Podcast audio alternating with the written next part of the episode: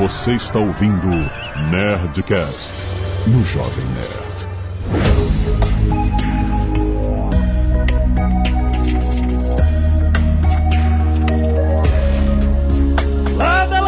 Nerds! Aqui é Alexandre Antônio, Jovem Nerd! Pronto para um papo de bar profético.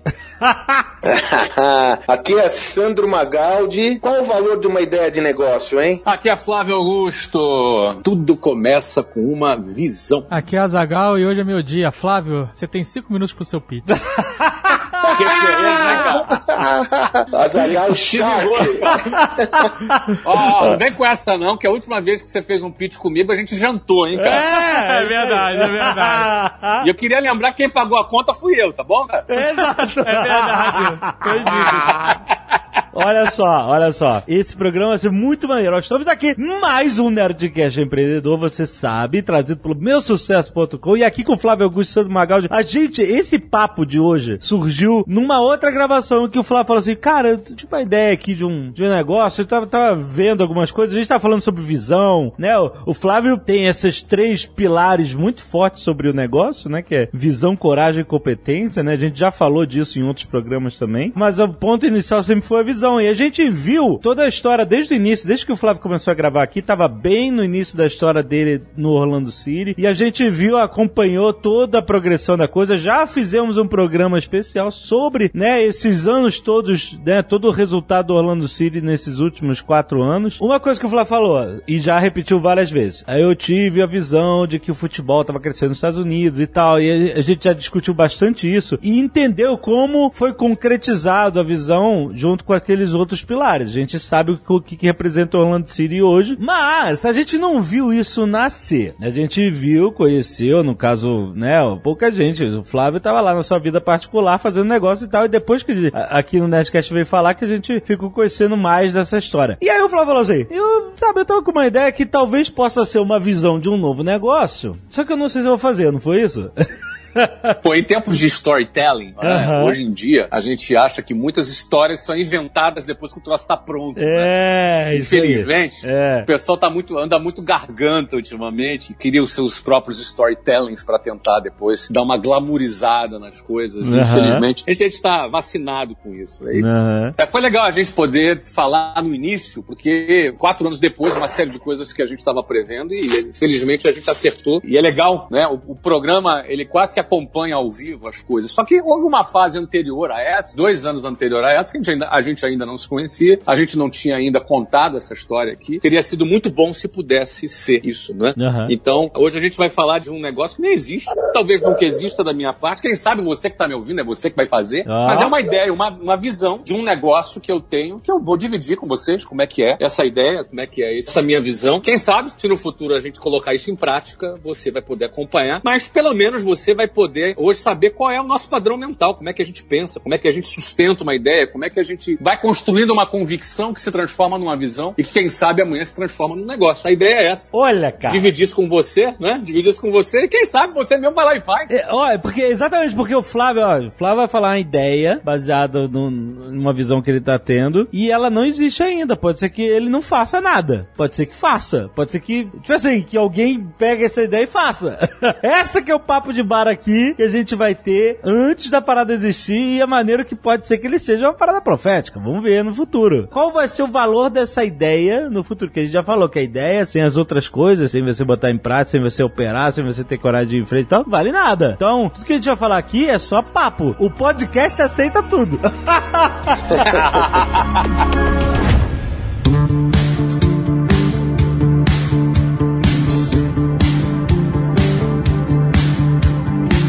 Vamos lá, Flávio, explica pra gente, vamos do início, contextualiza a ideia pra gente entender. O pitch é comigo, né? Então tá legal, vamos fazer assim. diagnóstico. Peraí que eu vou, eu vou mandar um iFood aí. que que é? Pagar a janta dele. Tá, vai pagar a janta, né, Vai cara? retribuir, né? Manda um japa pra mim aqui, Ai, então. Daisy. Vai lá. Te manda o endereço aqui pelo WhatsApp. manda aí, manda aí. Bom, vamos lá. Então eu vou fazer o meu pitch aqui. É um pitch de uma ideia. Não é um projeto ainda. não- A ideia, depois ela vira um projeto, projeto, ela ainda não é um projeto. É uma ideia, é uma visão. Visão é, é quando tudo começa, né? Muita gente tem a visão, mas depois ele não põe em prática porque não tem coragem. Eu diria para vocês, eu não sei se eu vou pôr isso aqui em prática. E se eu não pôr em prática, não é por causa da coragem. Provavelmente seja para de foco, que eu esteja focado em outra coisa. Ou então, quem sabe, isso aqui não vai ser um negócio que vai acontecer. Então vamos lá. Eu vou falar aqui três elementos que eu vi presente aqui na sociedade americana. Nós estamos falando de um mercado com mais de 300 milhões de pessoas, predominantemente de classe média, com alto poder aquisitivo, uma população que ainda é jovem, que cresce com uma potência de trilhões de dólares por ano, que é a economia americana. Dentro dessa economia, morando aqui há nove anos, eu observei três coisas que têm acontecido com mais intensidade. Sempre aconteceram, mas agora tem acontecido com mais intensidade. Eu vou falar uma por uma para você e você vai refletindo comigo. E pensa aí, vê se você não tem observado esse comportamento da sociedade aqui nos Estados Unidos. O primeiro deles é um problema muito conhecido, que é dos school shootings. School shootings são aqueles tiroteios nas escolas nos Estados Unidos. Volta e meia, a gente é surpreendido com uma notícia de que na Flórida, no Texas, enfim, na Califórnia, pegou um maluco, entrou armado numa escola e atirou e matou crianças, matou adolescentes, matou professor. Acho que o mais recente agora foi um school shootings na, na Flórida. Eu não me recordo quantas pessoas morreram, mas foi esse ano, não é? Na Flórida. Teve no Texas depois disso. Teve um no Texas depois. A do Texas foi menor um pouco, né? Mas teve também agora, foi acho que duas semanas atrás, se não me engano. Ou seja, é, é inegável que esse problema do, de tiroteios nas escolas, quando eu vou falar inglês aqui, é school shootings, é um, enfim, é, é, é, inegável que isso é um problema da sociedade americana e que inclusive desperta muitos debates. Alguns, as pessoas que são a favor do armamento, elas dizem que o problema dos school shootings é porque a escola é uma zona de armamento livre. Ou seja, qualquer um que entra armado numa escola, como ninguém está armado lá dentro, as pessoas se tornam presas fáceis. Essas pessoas defendem o seguinte: para resolver o problema dos school shootings, tem que armar os professores. E já tem aquela pessoa que é mais contra o armamento da população, que ela acha se você desarmar a população ou dificultar a compra de armas nas lojas dos Estados Unidos, você vai resolver o problema dos school shootings, da, dos tiroteios nas escolas. É, só vale ressaltar aqui que existe uma facilidade enorme de se comprar armas e munição nos Estados Unidos, né? Assim, É, que, é mas que como no Brasil é totalmente restrito, a pessoa É. não tem noção de como é simples lá É, fora adquirir, né? E é isso que eles discutem. É isso que eles discutem. É exatamente, é isso que eles discutem. A gente não vai entrar nessa discussão aqui. Não. Mas quer, quer entrar nessa discussão Não. aqui, ô Zagal? Não, obrigado. Nós não vamos entrar nessa discussão aqui. Né? Eu só tô aqui apresentando para vocês a problemática. Não é? Você pode ser a favor do armamento ou contra o armamento. O problema é que existe na sociedade americana. Eu posso ser contra ou a favor de armamento, eu não vou nem declarar aqui se eu sou contra ou a favor, mas não, não me interessa. Pro nosso business aqui, pra ideia de negócio que a gente tem aqui, isso pra mim é indiferente. Flávio, vamos combinar, eu acho legal uma- um princípio. Vamos combinar que você é um empreendedor agnóstico. Ou seja, nenhuma das visões que você tem aqui você vai fazer análise de juízo. Você está apenas Não. e tão somente olhando o mercado, avaliando o mercado sem fazer nenhuma análise de juízo, já que Isso os temas são polêmicos, né? É, para você fazer, é, é, isso é muito importante na hora de você ter uma visão e você analisar essa visão. Você não tem uma posição, porque você está olhando um problema que existe. É. Aí não importa se eu sou a favor de ar- de armamento ou se eu sou contra Boa. o armamento. O que importa é o seguinte, cara. De vez em quando o maluco entra numa escola e mata a criancinha. É. Não é? Uns acham que se armar o professor resolve o problema. Outros acham que se tirar a arma do maluco resolve o problema. Os que acham que armar o professor resolve o problema, ele acha o seguinte: ó, entrou um maluco armado lá, o cara você tem como se defender. Você entendeu? O cara que acha que desarmar resolve, ele acha o seguinte: ó, a facilidade você comprar uma arma faz com que qualquer maluco vá lá e atire. Aí o cara que é a favor do armamento, ele fala: ó, cara, se o cara não entrar lá com arma, ele vai entrar com faca. Você entendeu? Aí o cara que é contra o armamento, ele vai falar: uma faca vai matar pouca gente. Enfim, gente, é uma discussão que nós não vamos entrar aqui. Sim, sim, sim. A questão é, existe um problema de school shootings nos Estados Unidos, isso aumenta e a perspectiva é que isso não vai parar. Infelizmente, essa é uma perspectiva que não vai parar. Isso cria uma tensão nas famílias americanas, porque todo mundo fica muito preocupado. Todas as vezes que tem um evento desse, as famílias ficam preocupadas. Eu tenho um filho que estuda, tenho três filhos que estudam aqui em escola, e é óbvio, inclusive eu me incluo nisso, que isso é um tema que me preocupa. É um tema que me preocupa. Toda vez que acontece, a gente se coloca no lugar das famílias. E essa preocupação, muitas vezes, tem afastado pessoas da escola. É que deixa de ser um ambiente seguro, né? É, ele questiona se é um ambiente seguro. E aí uns falam, é culpa do governo, outros falam é culpa da escola, que deveria prover segurança. E por aí vai. A discussão é infinita. Já existem pessoas que em semana que tem school shootings, é, até não vai, fica uma semana sem ir pra escola. O pai prefere que o filho não vá pra escola. Enfim. Bom, esse é o primeiro problema que eu identifiquei que acontece lá, que tem a ver com a ideia que eu tive.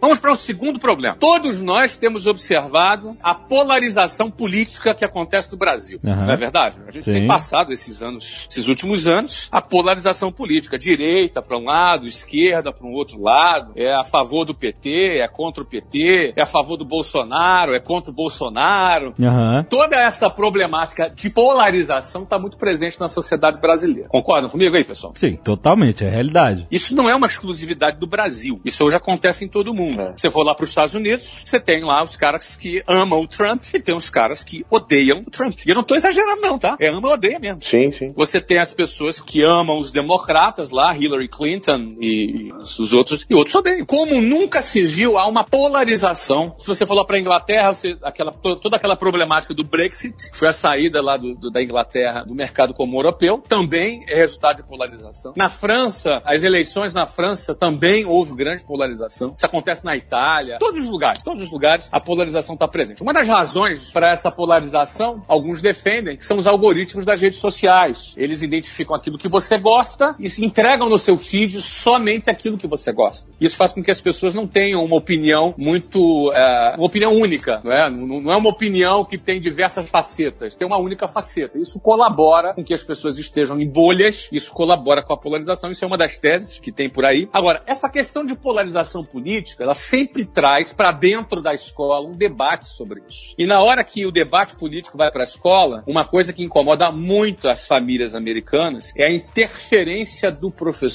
em sala de aula. Isso a gente escuta muito aqui no Brasil também. Tem aqueles movimentos de escola sem Sim, partido, sim, não é? sim. Tem aqueles movimentos que são contra controlar o que é dito em sala de aula, ah, enfim, até onde vai a liberdade de expressão de um professor e até onde vai o abuso de autoridade de um professor quando ele presta uma opinião e aquela opinião dele vale nota, não é? Você imagina, se você gosta de amarelo, o professor gosta de vermelho, o vermelho é 10, o amarelo é 8, 7, né? Uhum. na prova. De novo, não quero discutir aqui a minha posição sobre isso, mas é fato. Nos Estados Unidos, com a polarização política, o debate político em sala de aula que acontece principalmente no, no- no high school, que é o ensino médio, ah, incomoda muito as famílias pela interferência do professor. Ou seja, há essa tensão dentro da escola por conta de interferência política eh, do professor sobre os adolescentes e as crianças. Esse é o segundo ponto que está muito forte aqui nos Estados Unidos. O terceiro ponto, que está mais forte nos Estados Unidos, inclusive do que no Brasil, mas o Brasil segue a mesma tendência, no mundo inteiro segue a mesma tendência, que é o terceiro ponto que eu identifico aqui nos Estados Unidos, são todas as discussões sobre gênero. Você falar sobre gênero no Brasil, ou no mundo, ou nos Estados Unidos, desperta amor por alguns e ódio por outros. A discussão sobre gênero aqui nos Estados Unidos já está avançado a ponto de que em alguns estados, e a lei aqui nos Estados Unidos é por estado, já determinam o uso do banheiro comum. Crianças de 10 a 12 anos de idade, 15 anos de idade, não existe banheiro masculino e feminino. Entra as meninas junto com os meninos no banheiro. Pais que são contra esse tipo de movimento, a escola acaba se tornando um local muito perigoso, porque a sua filha de 10 anos de idade entrando no banheiro com um menino de 15. Digamos, ó, meu, meu, meu filho tem 15 anos e o meu filho tem 1,90m de altura. E por outro lado, os pais que são a favor desse tipo de abordagem, eles acham que isso não tem nada demais. Eles acham que, inclusive, isso é positivo,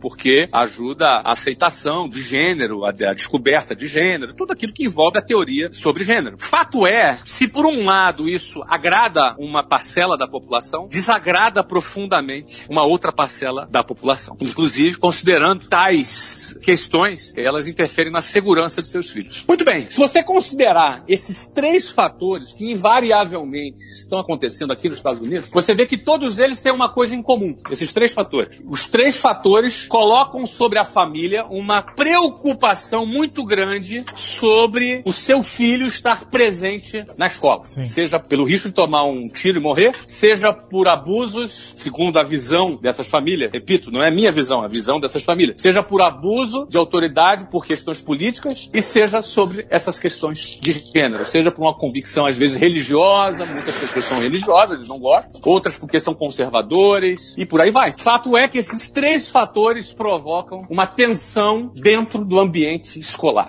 Dê-me a visão além do alcance a partir de agora, baseado nessas três premissas, o que eu considero que seria uma excelente ideia. Olha aí. Existe um sistema nos Estados Unidos chamado sistema de homeschooling. Homeschooling é um, um, um formato de escola onde os alunos não vão para a escola. Acho interessante explicar como funciona um pouco mais a fundo, claro, sem se aprofundar didaticamente, mas porque no Brasil não existe esse modelo. É, é proibido. É, o Brasil não existe legalizado, algumas famílias já usam. É, já usam, mas é amparadas por liminares. Isso, amparadas escolas culiminares. Mas o homeschooling, meus filhos fizeram dois anos de homeschool. Em 2013, nós nos mudamos de Orlando para Barcelona. Moramos cinco meses em Barcelona. E depois nos mudamos de Barcelona para Londres, onde a gente ficou dois meses. Depois nos mudamos de, Barcel de Londres para Portugal, onde ficamos dois anos e meio. Depois nos mudamos para os Estados Unidos novamente. Já moramos na Austrália também. Ou seja, o estilo de vida que eu tenho, eu tenho três filhos. Como é que foram os meus filhos na escola? Eles estudaram no Brasil, estudaram nos Estados Unidos, estudaram na Austrália, Austrália dentro de uma escola, mas nesse período que a gente fez muitas viagens na Europa, nós levamos dois professores da bagagem e eles ficaram em regime de homeschool. Olha aí. O regime deles de homeschooling era assim, eles estudavam em casa, era um programa de uma universidade americana, eles faziam as provas online, tinha ali todo o conteúdo, e eu, para reforçar, porque o homeschooling clássico não tem nem professor, porque a maioria das famílias americanas não teriam condições financeiras de contratar um professor exclusivo, a gente tinha, e não só tínhamos, como levamos com eles, os professores, para viajar com a gente. Uh, e era um sistema de homeschool. Você imagina, o, a, a, menina de 10 anos de idade que se apresenta no balé de Bolshoi. Como é que ela estuda na escola? É sistema de homeschool. O tenista de 12 anos de idade que, que tá um, é um potencial atleta, como é que ele estuda? Os atletas olímpicos de ginástica olímpica da Rússia, dos Estados Unidos, que viajam o mundo todo participando de competições com 13, 14 anos de idade. Como é que eles estudam? Então existe um sistema de homeschool que dá a possibilidade a pessoa estudar de casa. É, é um, é um ensino à distância e muitas famílias utilizam esse sistema por opção, porque não acreditam no sistema de ensino convencional, por N razões, por terem seus filhos sendo educados por eles próprios em casa. Isso dá um trabalho do caramba pros pais, entendeu? Imagino. Mas só uma dúvida do leigo, assim, é, o homeschooling não significa que você educa teu filho do jeito que você quiser e aí... Não, você tem um currículo, né? Existe um currículo e existe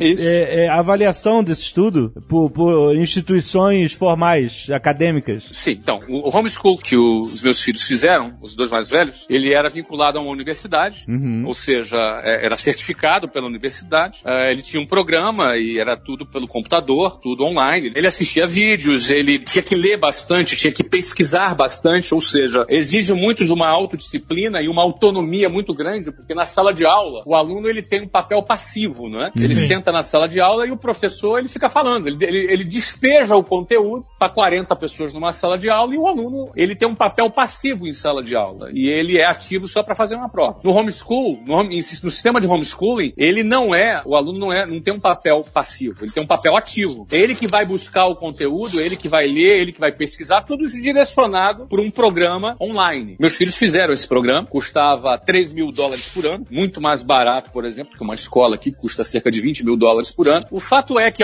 algumas pessoas, algumas famílias optam por isso, por N razões. Talvez um pouco por aquelas três razões do que eu coloquei aqui para vocês. Uhum. Eu vou falar um pouco de números. Em 2012, o número de alunos que faziam homeschool era cerca aí de 1.250, 1 milhão e 250 mil é, estudantes, mais ou menos. Nos Estados Unidos. Faziam homeschool nos Estados Unidos. Em 2017, esse número ele chega a quase 1.700, 1 milhão e 700 mil pessoas. Portanto, há um crescimento de cerca de 40% em apenas 5 anos. Ou seja, é um crescimento de cerca de 40%. Um crescimento de 40% em 5 anos é considerado um crescimento altíssimo aqui para os Estados Unidos. E o que eu enxergo é o seguinte: com todas essas três problemáticas se exacerbando num nível hard, né? Ou seja, school shootings, polarização política e discussão sobre gênero. Na minha opinião, para os próximos cinco anos, eu acredito que o crescimento pode beirar os 100%. Ou seja, eu estimo, na minha visão, por essa pressão na sociedade, por essa preocupação nas pessoas por school shootings, por essa preocupação nas pessoas por posicionamentos políticos e por abordagens de gênero que, para muitas famílias conservadoras, tem um incômodo muito grande. O número de homeschoolers, que é assim como eles chamam, né? Que, ou seja, as pessoas que adotam esse sistema de homeschool, ele deve, na minha avaliação, aumentar em praticamente quase 100%. Isso significaria dizer que nós teríamos 1 milhão e 700 mil novos alunos de homeschool que hoje não atendem a escola, é, atendem uma escola convencional, seja pública ou privada, aqui nos Estados Unidos. Ou seja, seriam 1 milhão e 700 mil novos alunos nesse sistema, nesse mercado. Se você for fazer a conta, cada aluno paga em torno de 3 mil dólares. Obviamente tem programas muito mais baratos do que 3 mil. 3 mil era o meu, é que os meus filhos faziam. Mas se você for fazer nessa conta, você está falando em 5 bilhões de dólares por ano. O mercado, só do que vai crescer nos próximos 5 anos, seriam mais 5 bilhões de dólares por ano pagamento do serviço de homeschool das crianças que estariam optando por esse modelo. A ideia nossa consiste no quê? Consiste em implantar um sistema de homeschool aqui nos Estados Unidos com o formato e metodologia do meusucesso.com. Oh. Produção cinematográfica, com investimento em produção de conteúdo, que eu lembro era bem fraquinho do que meus filhos faziam, entendeu? Chato pra caraca. Uhum. Uma coisa muito bem produzida, no modelo meusucesso.com, com produção cinematográfica. A ideia seria contratar ali um cara top de Harvard ou MIT, um cara top de educação para ser o diretor acadêmico, para cuidar de todos os conteúdos, porque estamos falando aí de uma educação formal agora. Uhum. E a gente estruturar todos os conteúdos de todas as matérias em um modelo, num formato cinematográfico, que desse muito mais prazer. Tem que botar apresentado pelo Will Smith. Olha aí. Pô, o Will Smith tem um QI altíssimo. É, é. O segundo elemento seria o elemento social, porque é óbvio que o ponto negativo de um sistema de homeschooling é essa questão social, de socialização, que o cara fica muito dentro Sim. de casa, né? Uhum. E eu lembro dos meus filhos, né, que eles tinham esse componente. A gente, no nosso caso, assim, era provisório, a gente já sabia. Mas, por exemplo, o cara aqui, aqui nos Estados Unidos é legal. Então, a gente, além de uma rede social interna digital que conectariam todos os alunos, é, nós teríamos também todo um componente social offline, conectando esses alunos em eventos esportivos, é, em eventos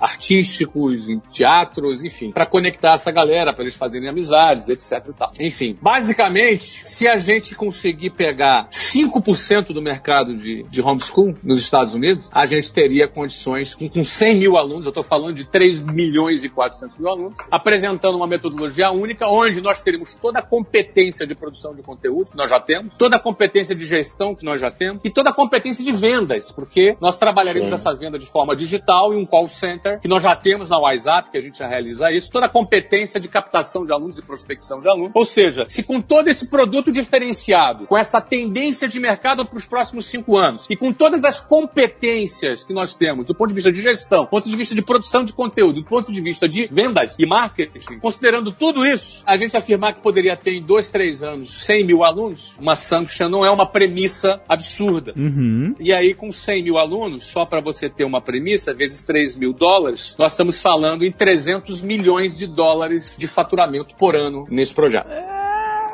Pegando aí apenas 100 mil alunos, uma parcela pequena, e considerando que a gente tem toda a competência para execução, produção e vendas, capital também acho que não é um problema, a gente pode fazer uma projeção de 100 mil alunos com 300 milhões de faturamento por ano. A margem, a margem de EAD, ela pode chegar de 40% a 50% de resultado, pode estar falando de 150 milhões de dólares por ano de resultado, que pode projetar um negócio com valor de mercado a 1 bi meio a 2 bilhões de dólares de mercado em 3, 4 anos. Então, esse é o meu pitch para vocês. Eu queria saber se vocês acreditariam e inve- investiriam no meu projeto. Ô Flávio, uma, uma dúvida assim. A questão de regulamentação, então, é, um- é favas contadas. É, existe a liberdade É total para fazer esse, esse modelo aí. Não é por estado. Tem algum limitador geográfico? É, você não depende de regulamentação nesse A caso. questão de regulamentação, é óbvio que eu preciso me aprofundar um pouquinho mais, mas baseado nas informações que a gente tem, é como para abrir uma escola formal, Entendi. entendeu? Ou seja, é regulado pelo governo, como no Brasil, é, mas não é nada absurdo, não, não é nada. Você tem que ter os profissionais, por isso que eu falei aqui de um diretor acadêmico de Harvard, tem que ter um programa acadêmico que, que segue é, uma base curricular dos Estados Unidos, ou seja, tem condições regulatórias que é só você atingir e dar o check the list, check the box e conseguir, é, Fazer a conseguir parada. atender. Isso, isso não é nada absurdo, não. Em, em um ano você também estrutura o projeto. Enquanto você está estruturando, produzindo conteúdo, você já está também trabalhando nessa questão regulatória e que não é um bicho de sete cabeças.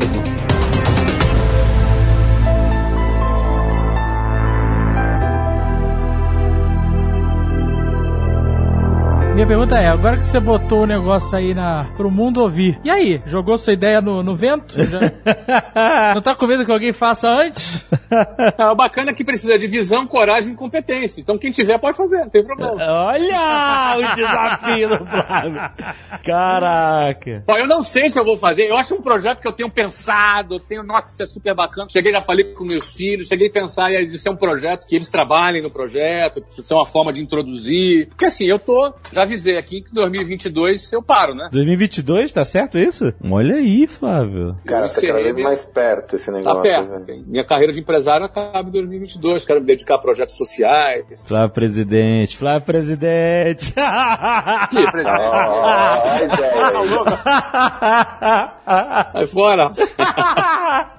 Mas eu quero me dedicar às novas gerações, aos filhos dos executivos aqui, ou seja, botar a galera para empreender, fazer mentoria. Tenho pensado em várias coisas. Não sei se vai dar tempo, não sei se vai ser, mas é uma ideia que eu tô colocando aqui. E acho que a visão é assim, a visão toma conta da gente e tu começa a imaginar como fazer, né? Então, é isso que eu queria explorar com você, ó. Eu gosto de, de estrutura, né? Você já contou pra gente, em detalhes, como veio a visão lá do time de futebol, de você levar o seu filho pro futebol e tal. Qual foi o seu processo de formação dessa visão agora? Quer dizer, será que é possível você racionalizar um pouco pra eu que sou o cara que quero empreender, entender um pouco a cabeça do Flávio Augusto, quando ele enxerga um negócio? Como surgiu? Quer dizer, como veio a centelha? Co- Como que é isso, cara? Tem duas passagens interessantes que eu acho que algumas delas já contei aqui. Essa do futebol. Eu estava com meu filho indo pro futebol, comecei a ver um número enorme de pessoas participando das- dos jogos de futebol. Me levou a comprar uma pesquisa, eu tive acesso a dados, eu comecei a construir uma visão de que o, o futebol nos Estados Unidos ia explodir. Isso quando ninguém se falava em futebol. Hoje a MLS já explodiu, um clube nos Estados Unidos eh, não vale menos que 500 milhões de dólares. A tendência é-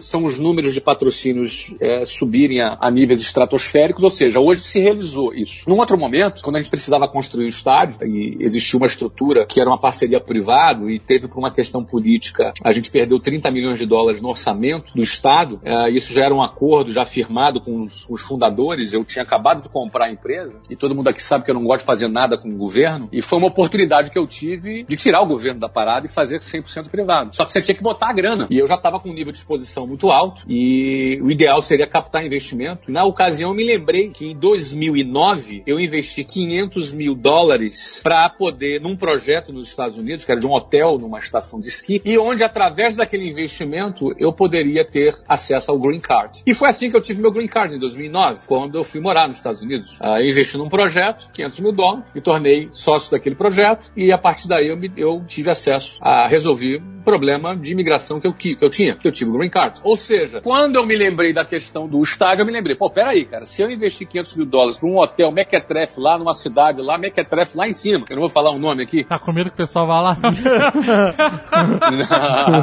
não, é que eu falei mequetrefe, né, cara? Pô, não.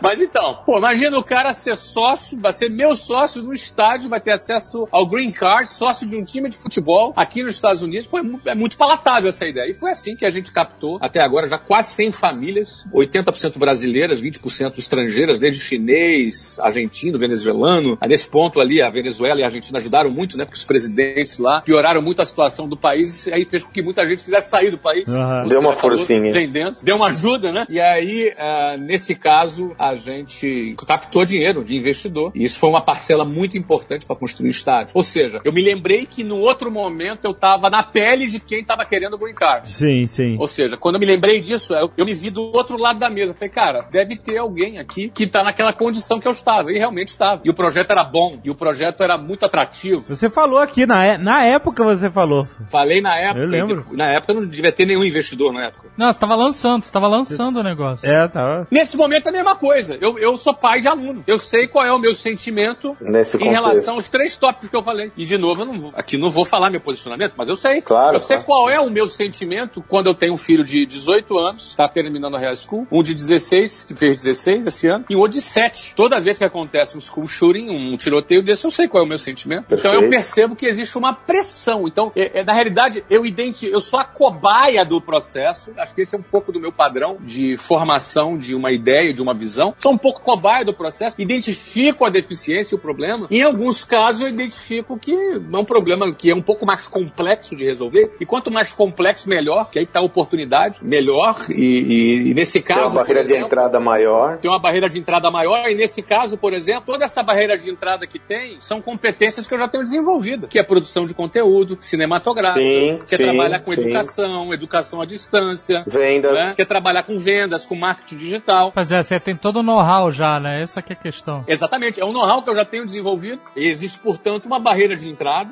É um projeto que não é barato para investir, porque você tem que ter uma contratar um cara muito especializado, tem que ter uma produção de conteúdo intensa, vai gastar aí alguns meia dúzia de milhões de dólares para produzir conteúdo. É um projeto que tem uma certa barreira de entrada, mas que por outro lado, para mim, não é uma barreira de entrada, são habilidades que eu já desenvolvi. Aham. Isso também me incentiva, falei, cara, isso é um projeto bacana. E é um projeto que me oferece aquilo que eu gosto, né? Que é escala, né? Sim, Que sim, você consegue sim, ter sim, escala. sim, sim. É online. Um mega mercado, alunos- pô. Eu posso ter alunos dos Estados Unidos, na Inglaterra, na Austrália, na África do Sul, que são países que o homeschool é permitido e é inglês, são países que falam inglês. E sem contar com o fato de que a plataforma estará pronta quando em breve isso será liberado no Brasil, porque é inevitável. O Brasil caminha para liberar o sistema de homeschool e no dia que liberar, tendo uma plataforma própria, uma pessoa pode ter uma formação com diploma nos Estados Unidos, morando no Brasil. Ou em inglês, ou em português, ou bilíngue. Só que isso é um passo lá para frente, não é? Animal. Ou seja, imaginando esse processo, imaginando todo esse contexto, é possível enxergar, pelo menos da minha parte, que isso poderia ser uma oportunidade muito interessante de negócio. Eu não sei se eu convenci vocês a serem investidores Não, cara. nesse projeto. Eu nem sei. Ó, ó. ó.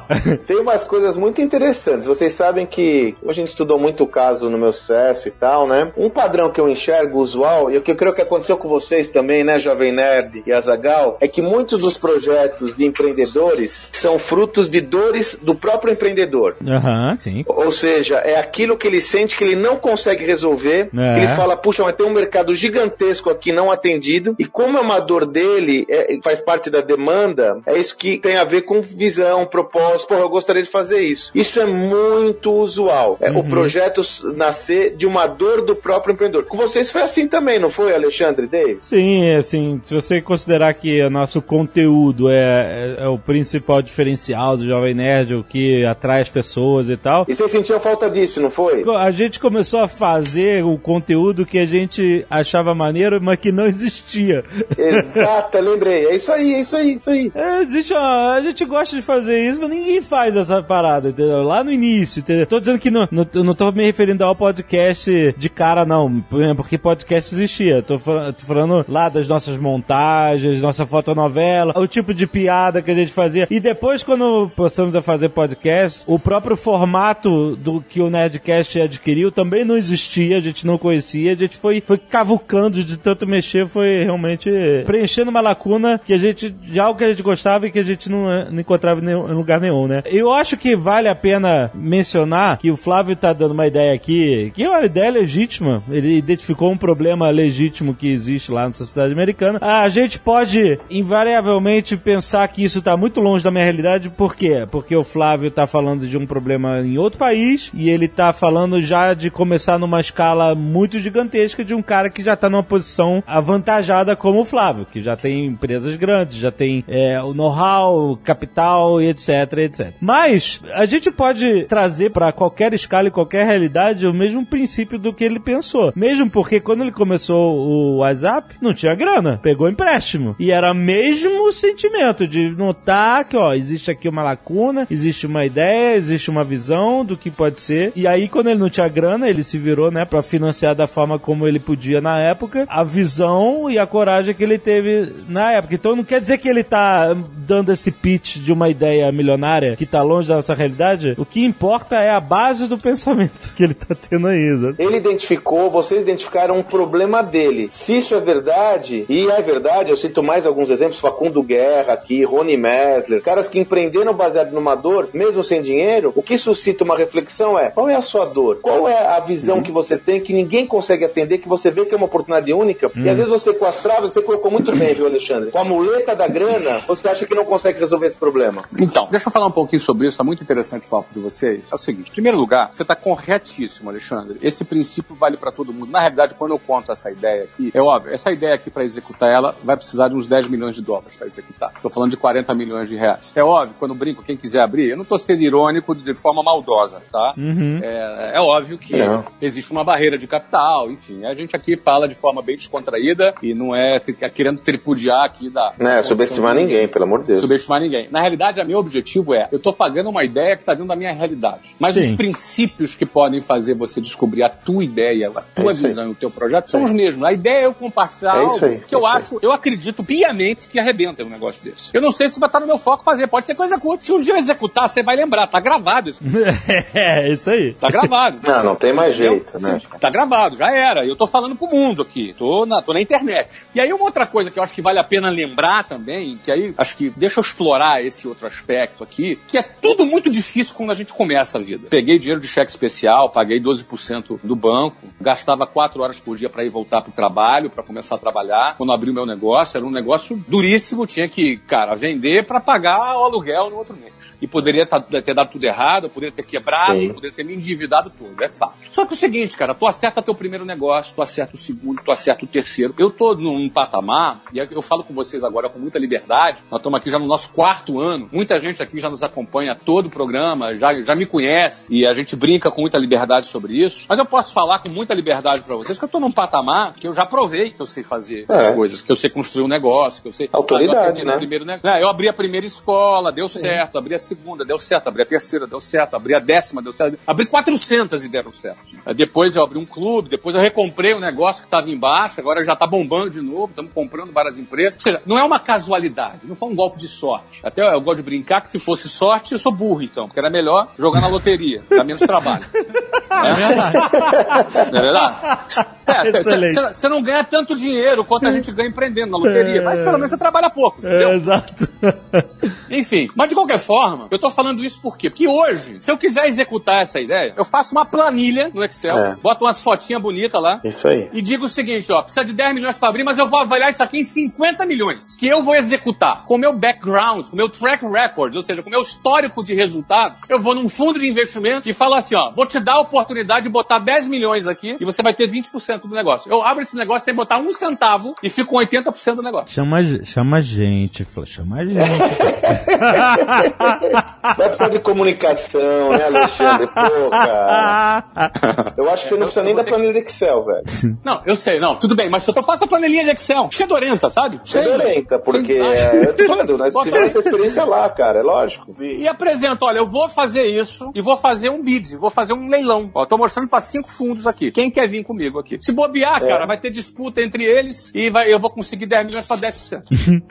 Entendeu? Agora, é Exato. óbvio, né? Quando a gente chega num patamar, eu quero dizer isso pra você, tô aqui pra me exibir não, tá, gente? De novo, tô falando, falo com liberdade. Falo com tranquilidade. De vez em quando sempre aparece um complexado que acha que eu tô, que eu tô aqui pra me exibir. É. Você entendeu? Não, não, tô, não, não ganho nada, tá, cara? Eu ganho vendendo projeto, vendendo meus produtos. Eu não ganho me exibindo pra você, não. Agora eu tô aqui pra te contar, cara. Quando você chegar nesse patamar, você vai ter essa mesma convicção. Quando você chegar nesse patamar, você der certo no seu primeiro projeto, no segundo, o difícil é o primeiro, cara. Primeiro é o perrengue. Depois você dá no terceiro, no quarto, no quinto, o cara acredita. O cara bota fé no teu taque, óbvio, né? Você tem que entregar. Pode dar uma de Ike Batista, né? Pega dinheiro de investidor e depois não entrega. Uhum. Você tem que entregar. Então, assim, eu diria pra você que mesmo que eu não tivesse dinheiro agora, levanto esse capital e dou, vou vender entre 10 e 20% e a gente bota esse projeto em pé, entendeu? E aí, Jovem Nerd, 10 milhões de dólares é um tique muito baixo pra vocês, entendeu?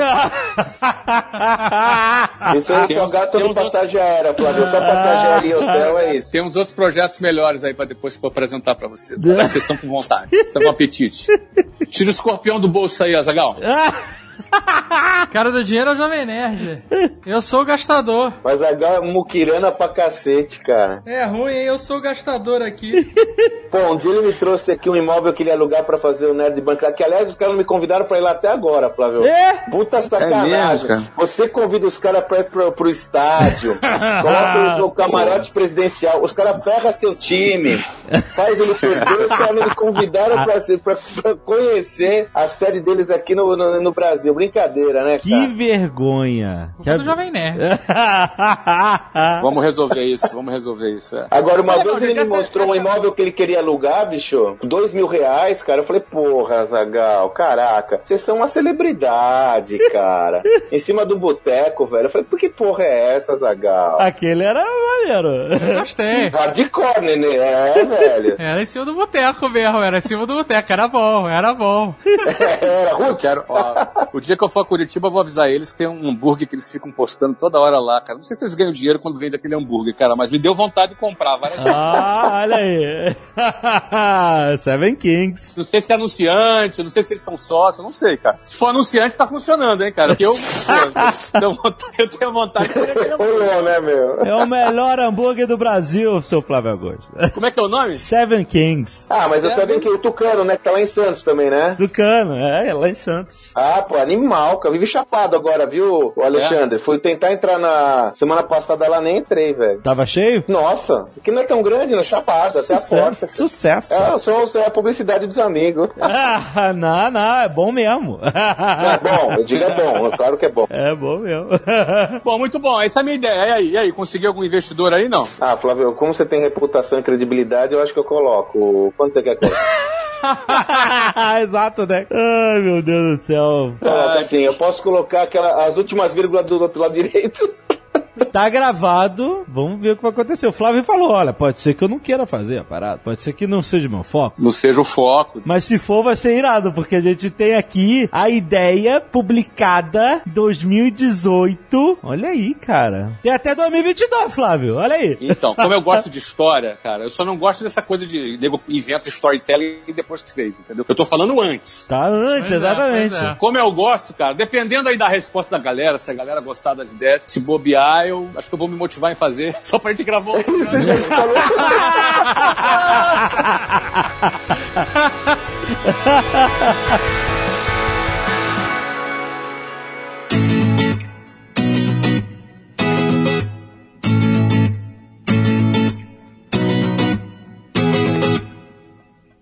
Vamos para o Jabex!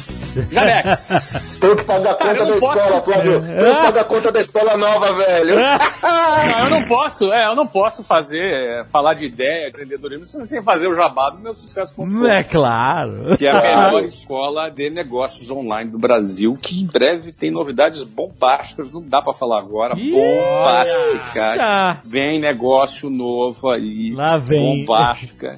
Bombásticas, cara. Por enquanto eu só posso falar isso. Aliás, tem até uma curiosidade. Agora, dia 25 de julho, Ah. vai entrar um estudo de caso novo com duas mulheres. Para que a galera que tá pedindo Exato. mulheres para estudo de caso, a gente tem algumas já, mas agora vai duas numa tacada só. Olha aí. Doutora Janete e Sandra do Laboratório SEB. E se me permite, Flávio, é dia 16 de julho, tá? 16 de julho, doutora Janete e doutora Sandra estarão estrelando seu estudo de caso no meusucesso.com, uma empresa que hoje vale 2 bilhões de reais sociais, Eita! Laboratório Sabin. Elas começaram, são biomédicas, começaram na raça, para usar uma terminologia moderna, bootstrapping. Bootstrap, Você também começou com bootstrapping, Flávio, vocês dois também, né? Aham. Elas começaram do zero, Magal. Não foi herança, nada disso. Zero, que herança, zero não, no menos 10, amigo, que nem vocês aí, no menos 100 e mais, foram assediadas, quando começaram a crescer, começaram a ser assediadas pelos principais laboratórios do, do Brasil, porque elas são de Brasília, né? Então foi lá, todos, Uhum.